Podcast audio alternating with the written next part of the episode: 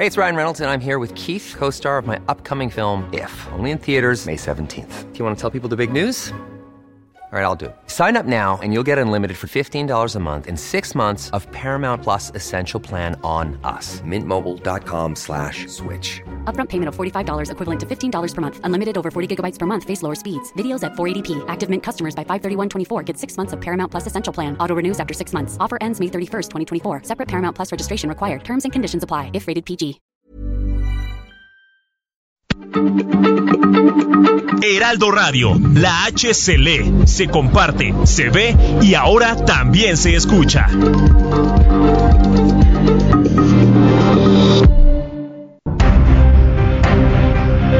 El Heraldo Media Group presenta Periodismo de Emergencia con Arturo Rodríguez, Hiroshi Takahashi, con las reglas del oficio. Comenzamos.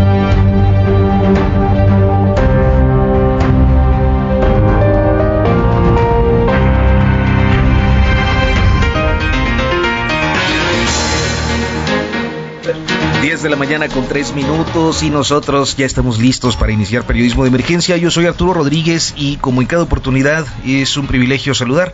Eh, hoy eh, empiezo con Brenda Ruiz. ¿Cómo estás, Arturo Rodríguez? Buenos días, Hiroshi Takahashi, Mónica Reyes. ¿Cómo? ¿Qué tal esta semanita que nos tocó? No nos dio lo duro, sino lo tupido. Pues ya, ni, ya, ya van varias, ¿no, Hiroshi? Sí, ya han sido intensas, al menos tres semanas en las que hemos estado casi cerrando el jueves, bueno, desde el miércoles, a veces desde el martes, sin descanso todo el fin de semana.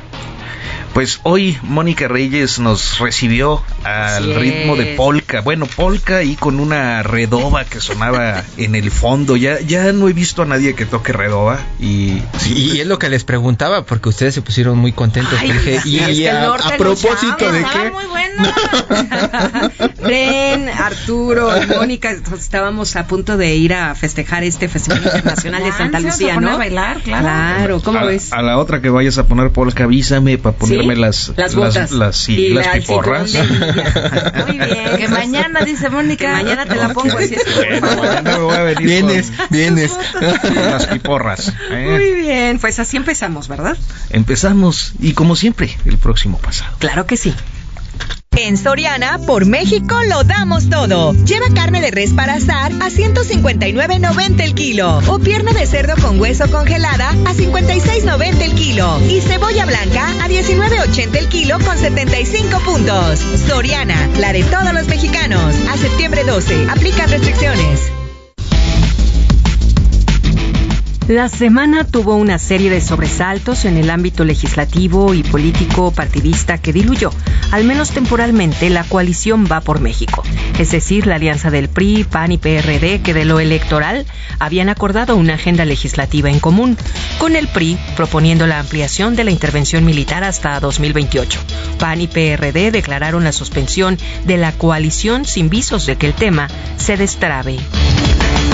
El gobierno de la República hizo llegar su propuesta de presupuesto de egresos de la Federación a la Cámara de Diputados, donde una vez más las críticas son severas a la distribución proyectada. Un movimiento de estudiantes y maestros se gestó en el Politécnico. Las restricciones presupuestales han resultado en deterioro de infraestructura y servicios. A la medianoche del viernes, la presidencia de la República aseguró que habían alcanzado diferentes acuerdos con los paristas. La semana cerró con el ojo internacional puesto en el fallecimiento de la reina Isabel II, la monarca más longeva en edad y reinado, un reinado, por cierto, histórico que por estos días fue ampliamente comentado en los medios de comunicación. Pues muchas gracias a Mónica Reyes, como siempre, por este, eh, este repaso de lo que ha ocurrido a lo largo de la semana, Hiroshi. Sí, ha pasado mucho, ya, ya han estado eh, contando en los espacios de información del Heraldo Media Group, pues todo en tiempo real pero pues son asuntos que nos marcan para los siguientes meses y años, Arturo, Brenda. Uno de los asuntos, pues de pronto tiene que ver con la Suprema Corte de Justicia de la Nación, de pronto otro de los asuntos tiene que ver con el Senado, luego el presidente, después nos hablan de presupuestos y de obras de gobierno y luego también noticias internacionales con esto que pues sucedió esta semana el fallecimiento de la de la reina.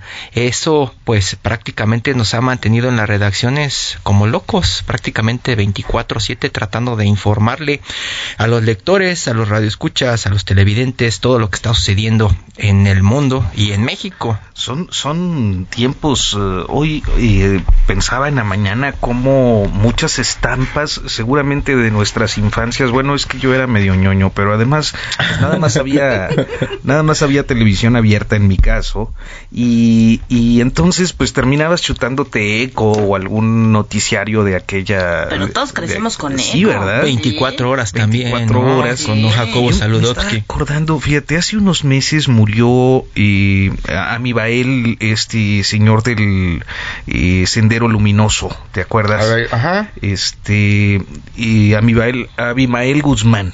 Luego tuvimos eh, eh, lo de hace unas semanas lo del atentado a Salman Rushdie, este que bueno pues fue el cumplimiento de la fetua que le impuso el Ayatollah Khomeini que era otra de las eh, figuras icónicas de los años 80 este detuvieron a Caro Quintero Caro Quintero. no y con el que crecimos, eh, esas noticias. Eh, pues, Murió Gorbachov. importantes. Gorbachov.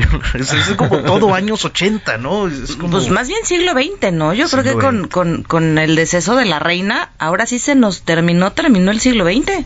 Ciclos, que, posiblemente- ciclos que se van cerrando. pues sí Sí.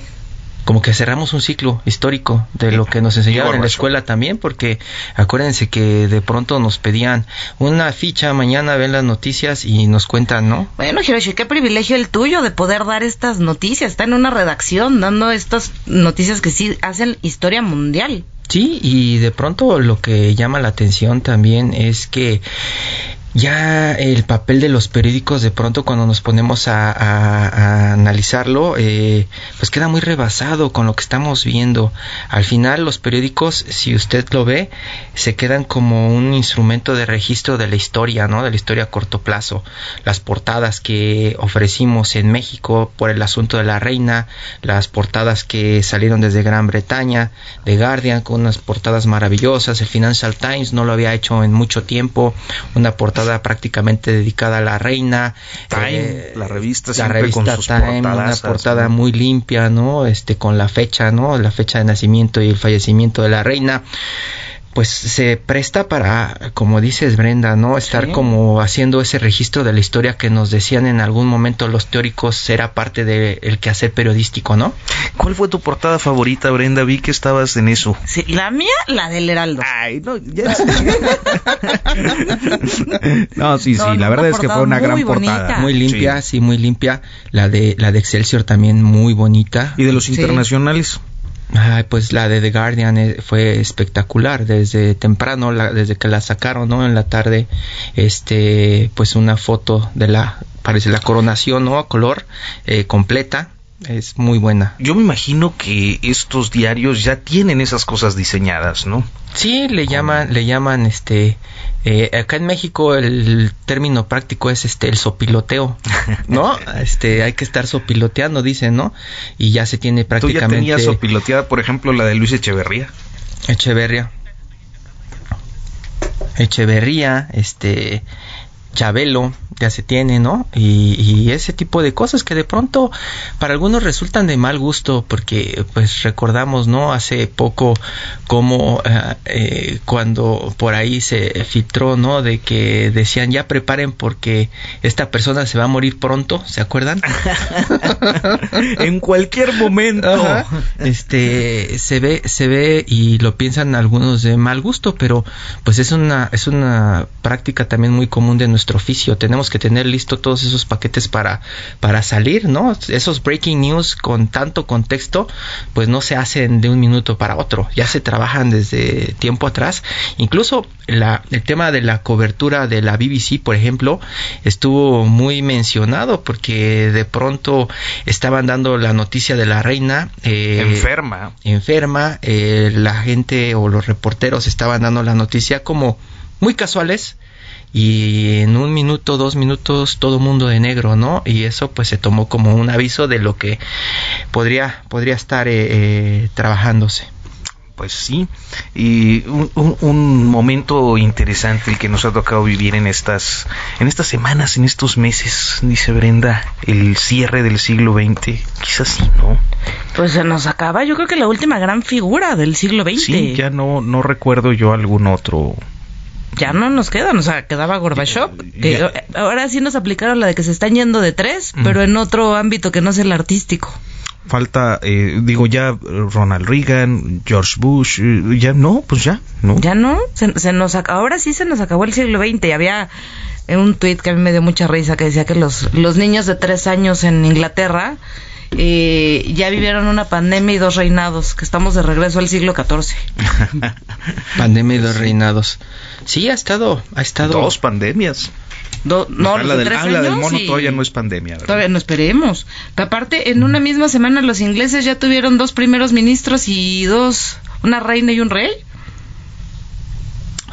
Qué cosas, ¿no?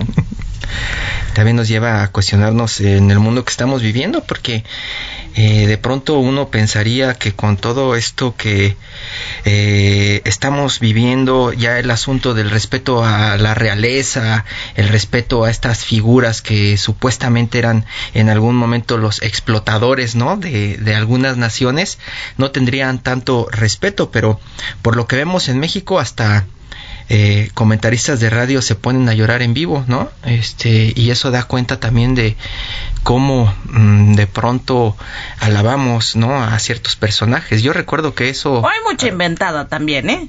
Pues sí, pero, pero pasa también, por ejemplo, cuando con los papas, ¿no?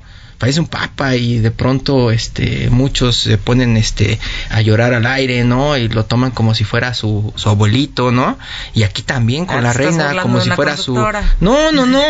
De pronto son esas prácticas pues son esas prácticas que uno no entiende no que habla de habla de, de o no quiere hablar de clases sociales y ahí pues evidencian todo su toda su onda de clasismo no Pues justamente hablando de la numeralia de la reina, hice, hice mi tarea y déjenme les traigo aquí unos datitos. Eh, a ella le tocaron 15 primeros ministros. Eh, con Winston Churchill eh, comenzó esta tradición de las reuniones semanales. Le tocaron 14 presidentes de Estados Unidos. con Lyndon Johnson es con el único que no se reunió. le, bueno, le tocaron siete papas católicos, desde Pío XII hasta el Papa Francisco. Realizó 265 visitas oficiales y recorrió 116 países. Fue la primera coronación televisada. Eh, fue la primera mujer de, la familia real en ser miembro activo de tiempo completo en las Fuerzas Armadas. Y en el caso de México le tocaron seis, presidentes. Eh, perdón, 12 presidentes de los cuales solo se reunió con seis. Echeverría de la Madrid, Cedillo, Fox Calderón y Peña Nieto. Bien. La numeralia con este, Brenda Ruiz y ya tenemos en la línea telefónica a Erika Roja, periodista, colaboradora de la revista Vanidades, creadora del, del podcast eh, Royalty Report, eh, especialista en temas de realeza. Pues muchas gracias, Erika Roa, por tomarnos la llamada. No, muchísimas gracias a ustedes por el espacio. Buenos días a todos. Brenda estaba eh, convencida de que eras una de las voces más autorizadas en México para hablar de esto. Muchísimas gracias. Adelante, Brenda. ¿Cómo estás, Erika? Buenos días. Ya sé que le decía que estaba más eh, solicitada estos días que el pan de muerto en temporada. Un poquito, Bren, pero muy bien. La verdad es que, pues, esto es histórico, ¿no? La verdad es que la mayoría de las personas que estamos en este mundo nacimos ya con la reina Isabel y estos primeros días, bueno, son sin ella, ¿no? Son, es un gran cambio en, la historia de, no solo del Reino Unido, ¿no? Sino del mundo entero. ¿Por qué es importante para los mexicanos y las mexicanas pues hablar de este tipo de asuntos de la realeza cuando parecería que pues no nos competen? Es muy curioso, la verdad es que por supuesto pues no no no estamos ligados a ninguna monarquía, pero el interés de no solo de México, yo diría también en América Latina, la verdad es que estamos fascinados con ese tema. Eh, nos, nos gusta muchísimo, también a nivel de historia, la verdad. Y bueno, estamos ligados a la, un poquito a la, a la monarquía española, que es la más cercana que tenemos. Pero los Windsor se cuecen aparte. La verdad es que creo que es la monarquía más conocida eh, eh, y admirada del mundo y por supuesto eh, em, por la reina Isabel, ¿no? Que ha tenido un trabajo impecable en, en 70, poquito más de 70 años de, de trabajo. Decía Daniel Cosío Villegas que esta fascinación que a veces podemos tener en México por las monarquías tiene que ver con que quizás eh, un sector de la población mexicana nunca se resignó a no haber sido pues una monarquía, ¿no? Tener sangre azul, loco. Sí, pues sí, ¿no? Sí, sí, claro. Pero cuando tuvimos uno, ve lo que le hicimos. Sí. Tener pedigrí, ¿verdad? Pero bueno, Sí, pues, sí, sí.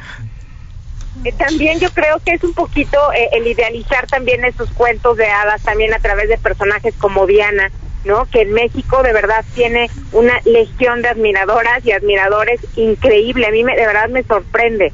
Todo mundo es Diana, Diana, Diana, Diana. Ahora que, que murió la reina, también unos decían, bueno, pero tampoco fue tan tan buena con, con, con Diana, ¿no? Y este, bueno, también yo creo que es un poquito ese, ese, esos cuentos, esas historias y también esos, este, esas historias que a veces parecen de terror, ¿no? Yo siempre digo, los Windsor también lloran porque es, un- es como nuestra, es como nuestra Rosa de Guadalupe VIP, ¿no? Claro. Son también como modelos a seguir, ¿no? De pronto, como que ciertas actitudes, ¿no? Se tratan de retomar de, de estas familias. De moda, por Claro. ejemplo, también.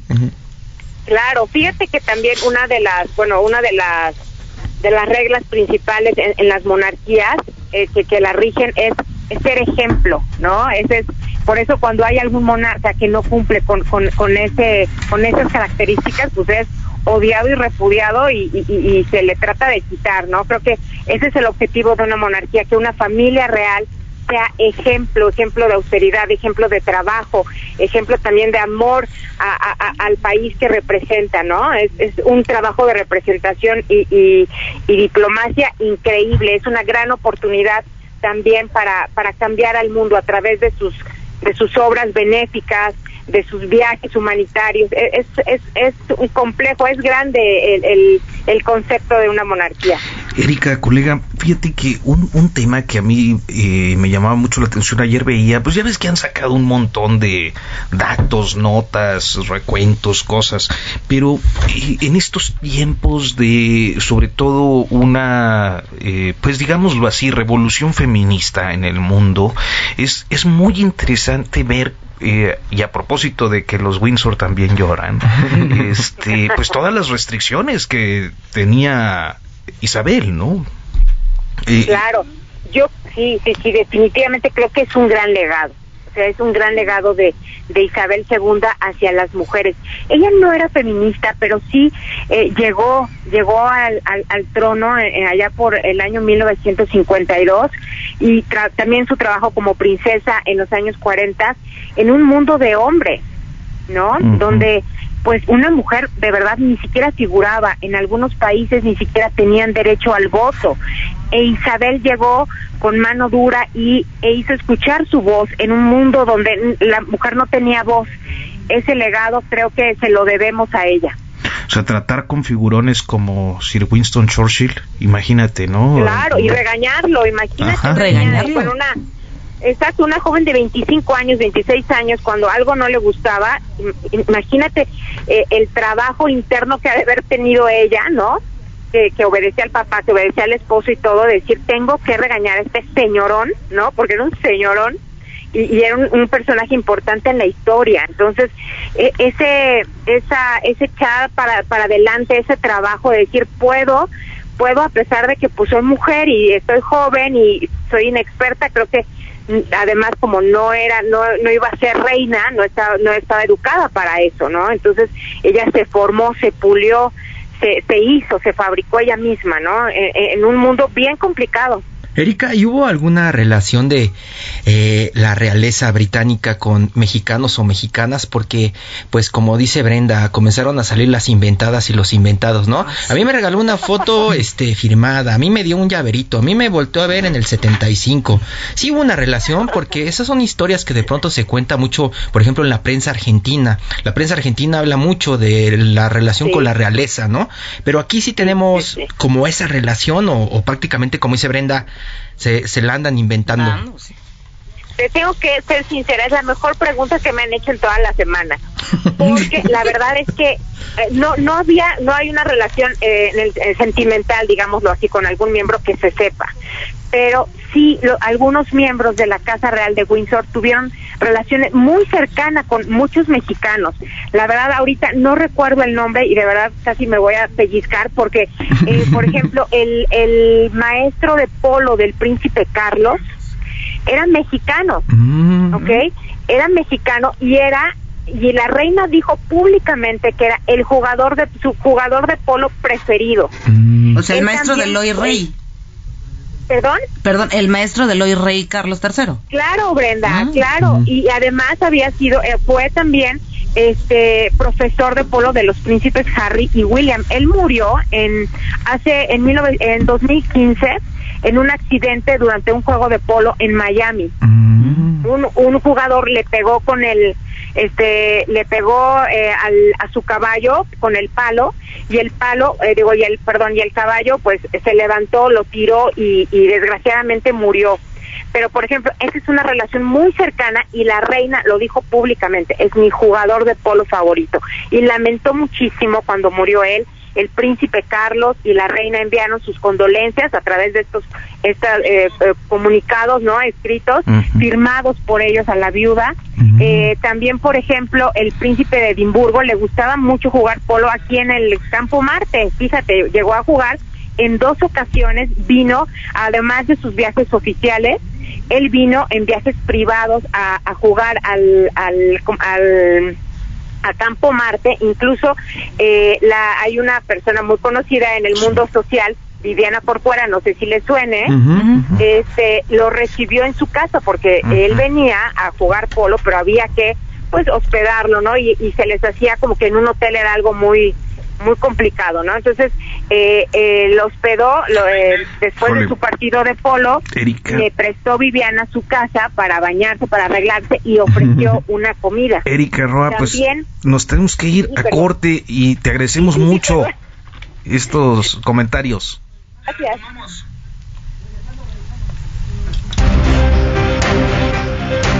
En un momento continuamos en Periodismo de Emergencia por el Heraldo Radio.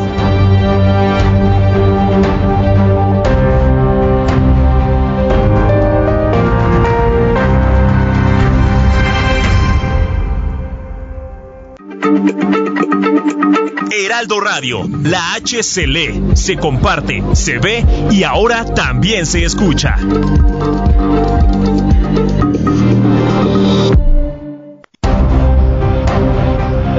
Regresamos a Periodismo de Emergencia con las reglas del oficio.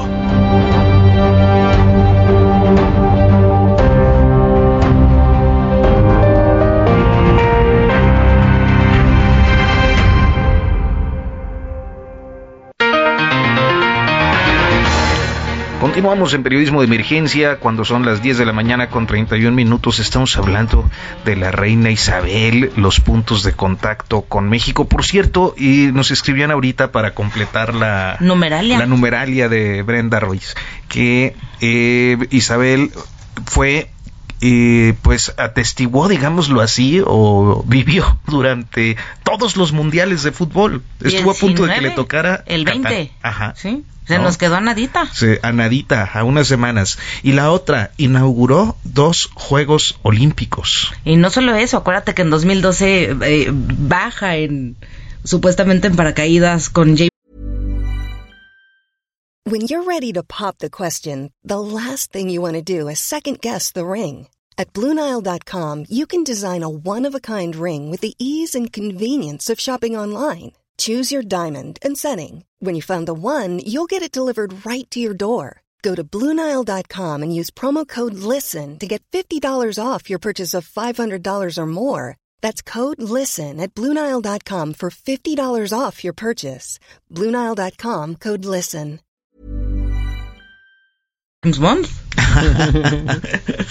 Qué cosas. Bueno, pues eh, sigue con nosotros Erika Roa, periodista, colaboradora de Vanidades y bueno, pues especialista en temas de realeza. Erika, Erika, nos estabas platicando, nos estabas platicando la relación de, de la realeza británica con México y decías eh, por ahí el rol de la señora Viviana Corcuera. Claro, ya me acordé del profesor, volviendo al tema de el jugador de polo favorito de la reina es Carlos Gracida. Carlos Gracida. Él murió en 2014. Sí, este, bueno, retomando eh, que Viviana Corcuera fue anfitriona de Felipe de Edimburgo en su casa. También el empresario mexicano eh, Juan Sánchez Navarro, no sé si lo recuerdan, él fue director general de, Claro. Grupo Modelo, también lo recibió al duque de Edimburgo en su rancho en eh, Porti- po- ubicado por Totihuacán. Y bueno, hay muchísimas más relaciones. También, por ejemplo, eh, sé que el príncipe Carlos es buen amigo del empresario Carlos Slim. Eh, también el príncipe Andrés es muy amigo, también un buen amigo del, del empresario Ricardo Salinas Pliego, quien ha estado en Sandringham House, la residencia de invierno de la reina.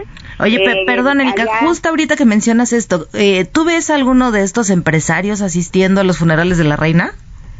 Justo justo iba a comentar eso no descarto que alguno de ellos los los, los acompañe porque sí por ejemplo en el caso de Andrés y, y Ricardo sí son son buenos amigos digo imagínate ya para ser invitado en la residencia oficial y es, eh, compartir eh, días de casa en fin ya sabes creo que sí es, es es muy buen amigo. No descarto que algún empresario mexicano o también algún eh, miembro importante de, de, de polo, por ejemplo, un jugador de polo asista, porque sí, la verdad es que los Windsor tienen muy, muy buena relación con México. El príncipe Carlos es un enamorado de México porque él, eh, por ejemplo, le gusta mucho la herbolaria. Y eh, hace un par de años vino, no recuerdo el año, eh, visitó Campeche y en, en el Zócalo, digámoslo así, de, de aquella ciudad, eh, se colocaron varios puestos de, de, de herbolaria, ya sabes, ¿no? De, de hierbas, frutas, y estaba fascinado. También sabemos, por ejemplo, que a su nieto, el príncipe George, fu- futuro futuro rey de Inglaterra, una de sus películas favoritas es Coco, que estaba fascinado y todo el mundo decía, pero ¿cómo se habla de muertos? Bueno, le encantaba. Y bueno, así es la lista larga, creo que hay muy buena relación sobre las visitas. Creo que la visita que marcó la relación del el Reino Unido o de la Casa Real con, con México definitivamente fue la que se llevó a cabo en el mandato de, de Luis Echeverría. O sea, el recibimiento que le dieron a la reina eh, estaba eh, encantada porque era, de verdad, parecían Juegos Olímpicos. O sea, había unas este, había millones de gentes con, ya sabes, letreritos de bienvenida, el rostro de la reina, ella no lo podía creer, decía, bueno, pare- parece un país eh, de la Commonwealth, o sea, yo creo que ni en la Commonwealth la reciben de esa forma, ¿no? Y lo que se recuerda, y lo que se recuerda de esos días de la cobertura es que el presidente la tocó. Sí, sí, y eso, bueno, por protocolo no. No fue el único que la, la ha tocado, también Michelle Obama la abrazó en alguna, en alguna ocasión, pero, pero sí, Isabel sí, sí estaba encantada. Las ruinas, las pirámides, ella no lo podía creer. Creo que esa, esa, esa visita marcó, marcó la relación entre estos dos países. Oye, Erika, y bueno, recuerdo que Jamaica había dicho que en cuanto falleciera la reina se separarían por completo del Reino Unido. Eh, ¿Traes como presente a alguien más que ya esté pensando en justamente enfriar esta relación con el Reino Unido? Mira, no, no, no, además de Jamaica no recuerdo otro país que lo haya, lo haya externado así. Creo que esperarán, si hay algunos más que, que, lo quieran hacer, esperarán el, el, el tiempo de luto, quizá unos tres meses a lo mejor para, para anunciar este, esta separación, aunque hay otros que la verdad no creo, ¿eh? de verdad eh, algunos de los que quedan eh, les tienen eh, son muy cercanos no solo al Reino Unido sino a la familia real muchos estaban ahí por supuesto por Isabel II definitivamente Oye, Erika, y justamente ahorita platicaba con Arturo y con Hiroshi, ¿por qué pasa o va a pasar tanto tiempo para que se lleve a cabo la coronación del rey Carlos? Mira, el tiempo eh, eh, para llevar a cabo una coronación es diferente, en, ha sido diferente en los últimos reinados. Eso más bien depende de las circunstancias políticas y, también de la decisión de, del, del rey que toma, que, que, que, que va a ser coronado. En el caso, por ejemplo, de la reina, duró un poquito más de un año y cacho, pero eso ya más bien fue una jugada de Winston Churchill eh, porque políticamente le convenía en, en, ese momento. Entonces, yo creo que en esta ocasión no se, no, no, no va a ser tanto el tiempo que, que vamos a esperar para para presenciar esta coronación. Yo creo que será en unos seis meses, cuando mucho. Creo que le urge a Carlos hacerse eh, ver que ya es rey, este es algo que esperó durante muchos años, siete décadas estuvo este, esperando eso y, y, para lo que también se preparó. Entonces, yo calculo que será no más de seis meses. No va a alcanzar a cotizar las semanas del Infonavit.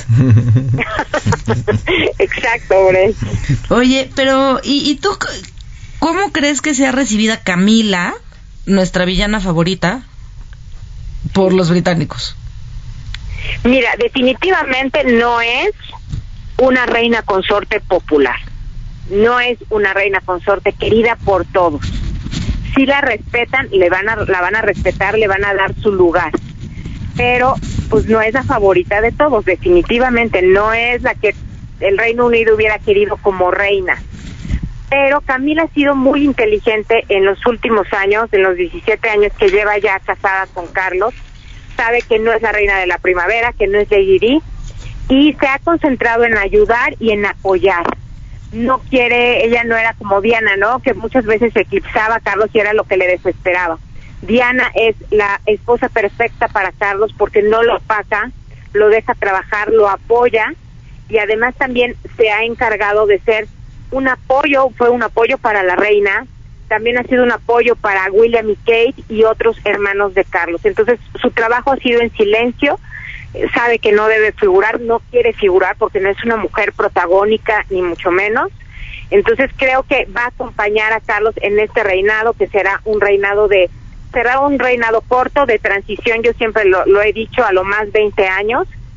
Y eh, pues va a estar ahí, ¿no? Para eso tenemos a Kate, que es la que brilla, ¿no? Y a pesar de que no es reina, oficialmente para nosotros creo que ya para todos es la favorita, ¿no? Y es la heredera perfecta de Lady Di. Pues así como decía Arturo, ¿no? Que hay niñas en la Sierra Tarahumara que se llaman... La Didi. La Didi. ¿Sí? Al rato vamos a ver niñas que se llamen Kate. sí, por supuesto, por supuesto que, que muchos van a, a llamar, aunque no la llamen este princesa de Gales, creo que está bien. el asunto de el asunto de la representación del soft power de la realeza cambiará de alguna forma ya con el con el nuevo rey se espera que pues haya un cambio brusco en esta relación que tenía por ejemplo la reina con otras naciones no creo no creo la verdad. Creo que Carlos sabe independientemente de sus afectos o no afectos eh, tiene que cumplir como rey, tiene que continuar el legado de, de, su madre, ¿no? El trabajo de su madre. Creo que eh, está consciente que es el rey y que tiene que ser un rey conciliador con todos dentro y fuera del Reino Unido. Entonces creo que esos esas relaciones continuarán, quizá algunas eh, se mejoren. Por ejemplo, Carlos es muy tiene muchos amigos en las monarquías en Medio Oriente, ¿no? Uh -huh. Con las monarquías este árabes pero creo que continuará eso. El trabajo político el, el, el diplomático será de la misma forma que, que, Isabel lo ha hecho. Que no ha pasado con los escándalos por ejemplo de los españoles no con estas relaciones hasta de negocios que les les han generado muchísimos problemas. Claro Isabel fue impecable creo que es uno de sus legados.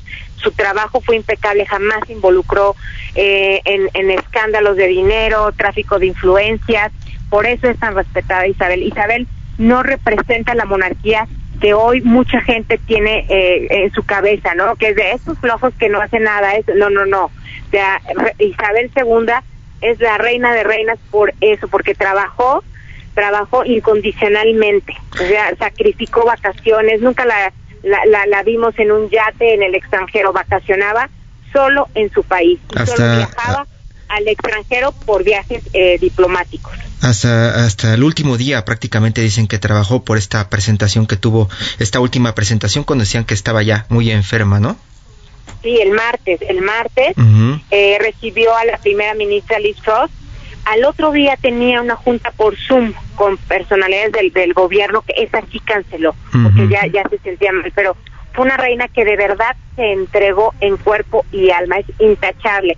Jamás, sus hijos sí, sus hijos sí se involucraron, ya sabemos, el príncipe Andrés, pero ella jamás. Entonces, Erika, y, y sí. llama la atención porque mm, de pronto eh, en el mundo editorial, eh, pues nosotros recordamos mucho el asunto de vanidades, ¿no? Ochentas, noventas, cómo prácticamente eh, estaban dominadas las portadas muchas veces por el asunto de la realeza.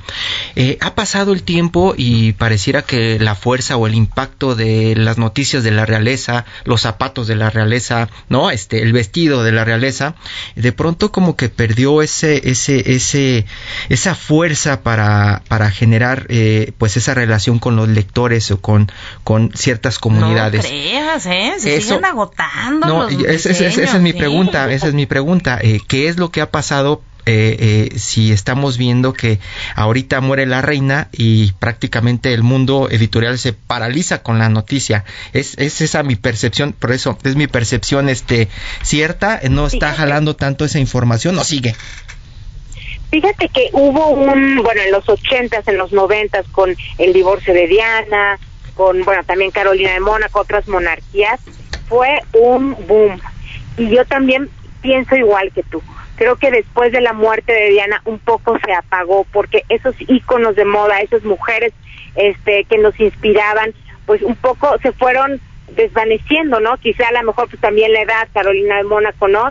Y creo que las nuevas generaciones como Kate, como Megan, eh, Leticia, también una, una, una reina también que tiene origen plebeyo, creo que el boom eh, no es es, es es reciente también, creo que es quizá de la última década, pero sí hubo una, una, un momento en el que se apagó. Ahorita, pues obviamente creo que yo creo que más bien eh, algunas editoriales han encontrado, eh, han se han dado cuenta del valor que tienen estos personajes y nuevamente han retomado y es otro nuevo boom, creo, que es el segundo que, que nos toca a nosotros. Porque Pero el estilo de vida, eh, el estilo de vida eh, eh, es, es feo, es feo el comparativo, pero las Kardashian yo creo que vendían más portadas y generaban más ruido de pronto que la realeza, ¿no? Y, y está bien, pero, Sí. pero, pero es una de las sí. preguntas, ¿no? Sí, creo que estas nuevas generaciones, digo, como Kate, como Megan, han hecho nuevamente que muchos volteen a, las a, la- a las monarquías, a las casas reales.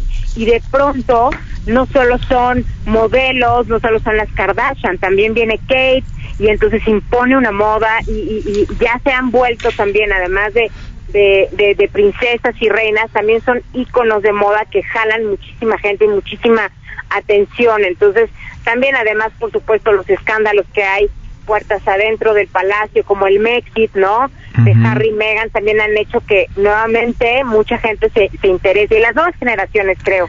Oye, Erika, y justo, justo ahorita que tomas, eh, tocas el tema eh, sensible, eh, ¿tú crees que Megan sí vaya al funeral?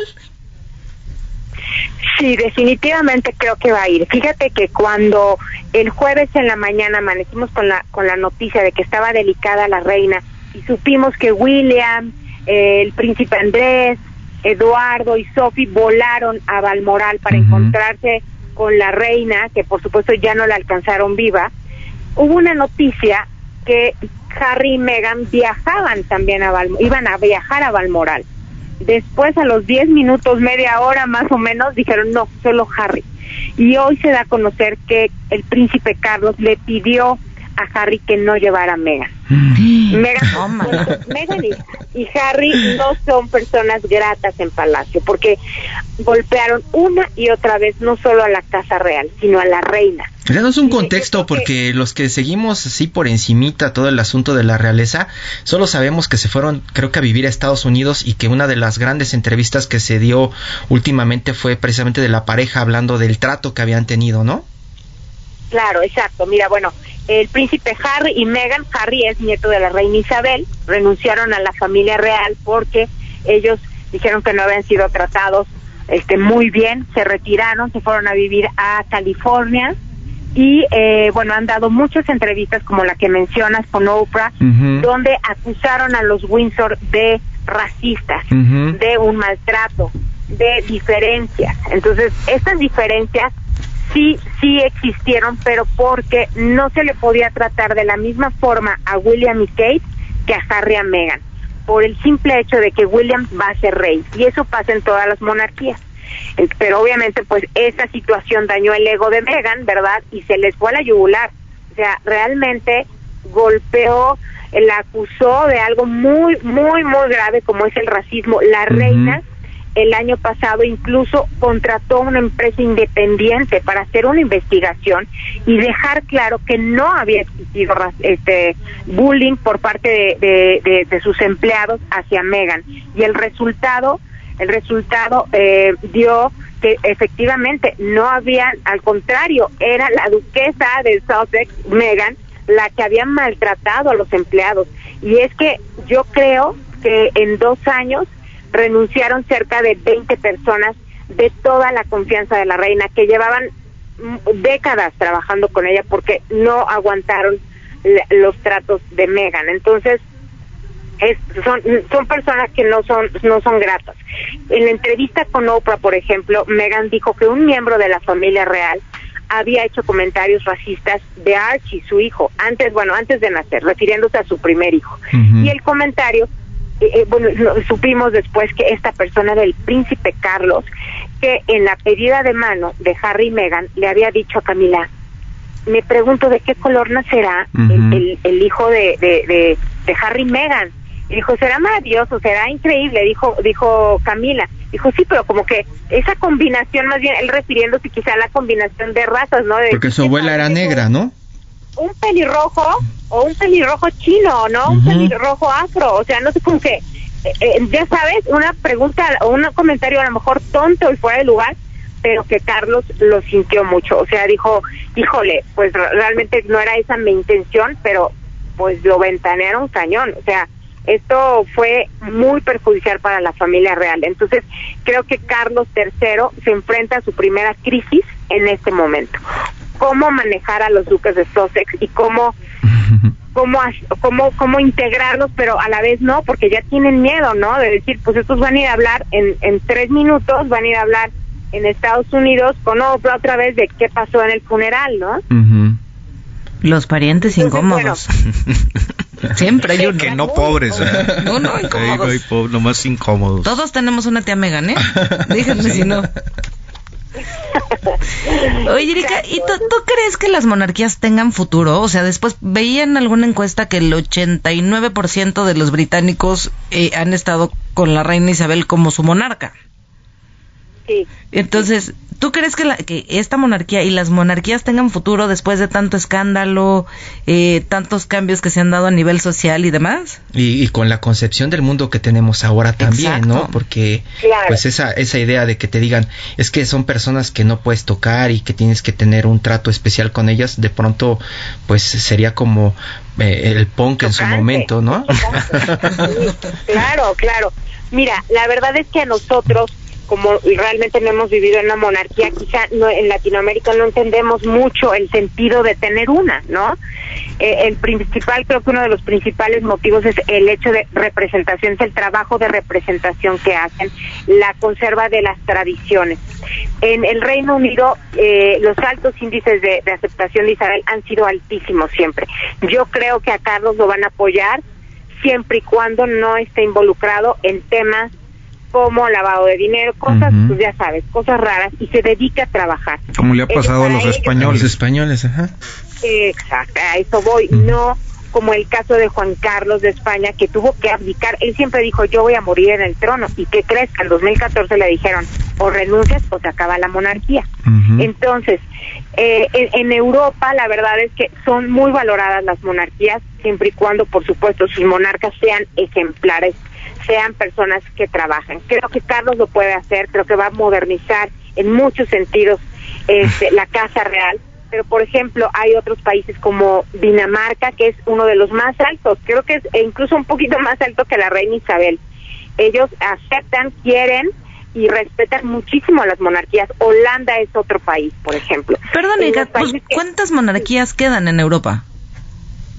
Híjole, pues mira, reinantes yo creo que un, menos de 10, la verdad. La verdad, mira, es Dinamarca, Holanda, Mónaco, bueno, Mónaco es principado, pero se le considera eh, este monarquía, España, Inglaterra, Liechtenstein, que también, bueno, son dueños del país, es del, el, rey Luis es el más rico de toda Europa, creo, eh, Luxemburgo, son varias, y por ejemplo, en la gran mayoría son muy valorados estos, de verdad, son muy, muy bien valorados. Entonces creo que depende únicamente del trabajo ejemplar que pueda hacer la familia real en ese país. Pero pues yo sí, yo sí veo futuro. Suecia, por ejemplo, ha tenido algunos problemas. Creo que será uno de los siguientes que veamos abdicar, uno de los próximos reyes, el rey Carlos Gustavo abdique quizá a, favor de su de su hija la princesa Victoria, pero la gran mayoría son muy bien valorados. Y por la reacción que hemos estado viendo con la muerte de la reina, pues seguramente se va a reforzar, ¿no? Este sentimiento. Sí, yo creo que sí. Eh, eh, te digo, depende de Carlos. Carlos tiene una visión mucho más moderna, mucho más actual de lo que debe de ser una casa real, una monarquía, y eso es muy positivo. Y si lo hace bien, creo que va a ser una gran monarquía de transición y que le va a dejar un, una casa real sólida a William, que creo que sí es la estrella y es lo que todos estamos esperando, pues ver a William y a Kate convertidos en reyes. Pero pues, Carlos es muy inteligente y creo que creo que va a hacer grandes reformas, va a adelgazar la familia real, que eso es algo que él ha empujado en los últimos años y le reprochaba a su madre, porque decía, no podemos costar mucho dinero a, los contribuyentes. Las familias reales deben de ser cortas. Y a pues raíz de ahí también la Casa Real, por ejemplo, el, rey Felipe VI lo hizo, casi casi expulsó a sus hermanas y dijo, la familia real son yo, mis hijas y mi madre. Pues eh, Erika Roa, te agradecemos muchísimo que nos hayas tomado la llamada y nos hayas compartido pues todo este tiempo sobre el asunto que ha acaparado a los medios internacionales. Y busque su podcast de Royalty Report. Muchas gracias, Erika. Muchísimas gracias a ustedes por el espacio y un abrazo. Abrazo. Gracias, Erika. Y bueno, pues llegamos ya al final de este espacio muy, monárquico esta jornada. Para uno Sentí como que estuvimos dando chismes hoy. para uno que es republicano. uno que es republicano, sí, la idea de, las monarquías. Sí, como que da comezón. Sí. ¿No? Se nota que no crecieron con vanidades. se nota que en su casa no se leía vanidades. Solo en las salas de, de la corte de cabello. En la, en la peluquería que me llevaba no, no había esas revistas, había, otras. Libro vaquero. ya nos vamos. Mañana, en punto de las 10 de la mañana, vamos a tener un programa que le va a gustar mucho sobre presupuesto y algo más. Esto fue Periodismo de Emergencia, con las reglas del oficio, en el Heraldo Media Group.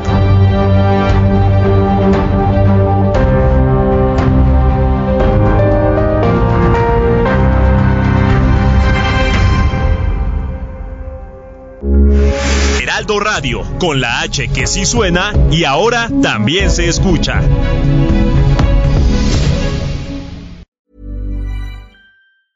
Hi, I'm Daniel, founder of Pretty Litter. Did you know cats tend to hide symptoms of sickness and pain? I learned this the hard way after losing my cat, Gingy. So I created Pretty Litter, a health monitoring litter that helps detect early signs of illness by changing colors, saving you money and potentially your cat's life. Pretty Litter is veterinarian developed, and it's the easiest way to keep tabs on your fur baby's health right at home. Go to prettylitter.com and use code ACAST for 20% off your first order and a free cat toy. Terms and conditions apply. See site for details.